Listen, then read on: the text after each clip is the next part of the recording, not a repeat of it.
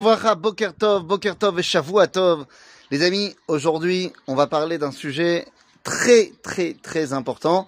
Et évidemment, comme tous les dimanches, ce sujet me vient directement de Shabbat. Eh oui, vous savez bien que la Hashpa, euh, l'influence de Shabbat continue après Shabbat. Elle continue même jusqu'à mardi. À tel point que, alachiquement parlant, eh bien, on pourrait faire la Havdalah jusqu'à mardi. Et on ressent le début de l'influence du Shabbat déjà depuis mercredi. En d'autres termes, on peut commencer à se dire Shabbat Shalom depuis mercredi et on peut continuer à se le dire jusqu'à mardi. Autant dire que Shabbat, eh bien, nous imprègne durant toute la semaine. Bon, d'ailleurs, entre parenthèses, ça se ressent aussi dans euh, la cuisine. C'est-à-dire que dès mercredi, tu commences à préparer le repas de Shabbat et tu manges les restes jusqu'à mardi. Bon, enfin, c'est pas du tout ça que je voulais parler. les amis, ce Shabbat, j'étais à une bar mitzvah, bar mitzvah de mon neveu, excusez-moi, bar mitzvah de mon neveu, et donc euh, bar mitzvah euh, un petit peu particulière, puisque euh, ma, la, famille de mon neveu, ma belle-sœur, mon beau-frère, sont Chabad Lubavitch la Mehadrin. Donc évidemment, nous étions dans la ville Kadosh de Betar Elite, et nous avons fait là-bas une bar mitzvah Chabad comme il faut. Alors tout ça jusque-là, tout va bien, pas de problème. Le seul truc, c'est qu'on m'a demandé vendredi soir, est-ce que je voulais euh, faire le chazan Est-ce que je voulais euh, faire la tfila J'ai dit, bah, écoutez, euh, vous voulez pas demander plutôt un chabad, machin, enfin, faites, comme vous avez l'habitude. Et on m'a dit, non, mais non, mais ça va, t'es le beau-frère et tout, vas-y. Euh, on m'a dit que tu savais bien faire la tfila, yalla, vas-y. Et en fait, ce que je veux vous dire ce matin, ça a été dû à une réaction de ma fille.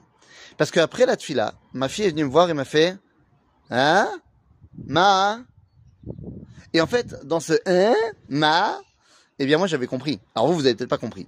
Mais en fait, ma fille a été très perturbée parce que elle m'a vu faire la tfila comme elle peut me voir faire la tfila, euh, je vais pas dire tous les Shabbats, mais très souvent dans ma synagogue.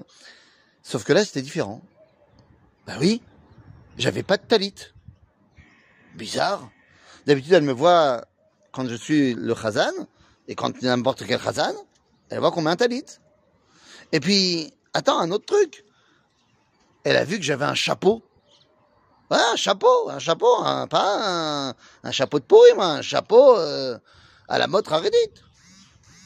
Elle a dit, pourquoi t'as fait ça? Et je lui ai dit, parce que lorsque tu vas quelque part, eh bien, tu te dois de respecter le minag à makom. Ah, évidemment, si euh, on te demande de transgresser la Torah, tu transgresses pas.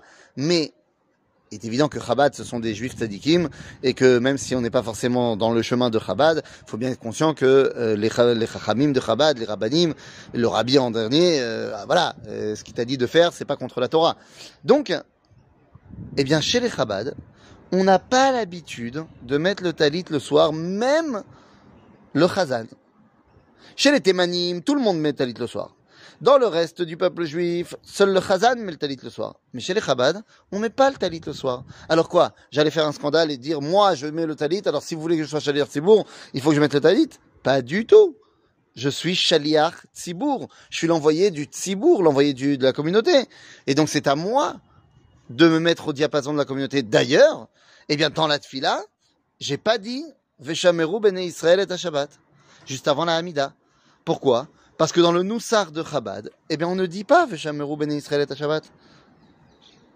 Mais Rabotai, c'est vrai que c'est pas mon minag. Et alors Minag amakom, tu es chez quelqu'un, tu te dois de respecter les traditions du quelqu'un. Tu peux pas venir avec tes traditions. Et oui, j'ai mis un chapeau. Pourquoi j'ai mis un chapeau? Parce que c'est moi qui ai demandé de mettre un chapeau. J'ai demandé à mon beau-frère, vas-y, passe-moi ton chapeau. Parce que, évidemment qu'on n'a pas besoin de mettre un chapeau pour faire la tefila. Mais chez les Chabad, on met un chapeau. Mitzat kavod. Donc si c'est moi l'envoyé du Tzibour, évidemment que je dois mettre un chapeau. Je vais vous dire mieux que ça. Disons que je suis ashkenaz. Et que dans une synagogue séfarade où je viens prier, on me demande de faire le chazan. Certes, pendant la Hamida que je vais faire à voix basse, je vais faire la Hamida ashkenaz. Mais lorsque je vais faire la chazara, je me dois de faire le Noussar séfarade. Je suis dans une synagogue séfarade. Tu dois respecter le minag de l'endroit. Pourquoi? Eh bien parce que d'abord tous les minagim yesodam Kodesh. Tous les minagim, leurs origines sont dans la kedusha.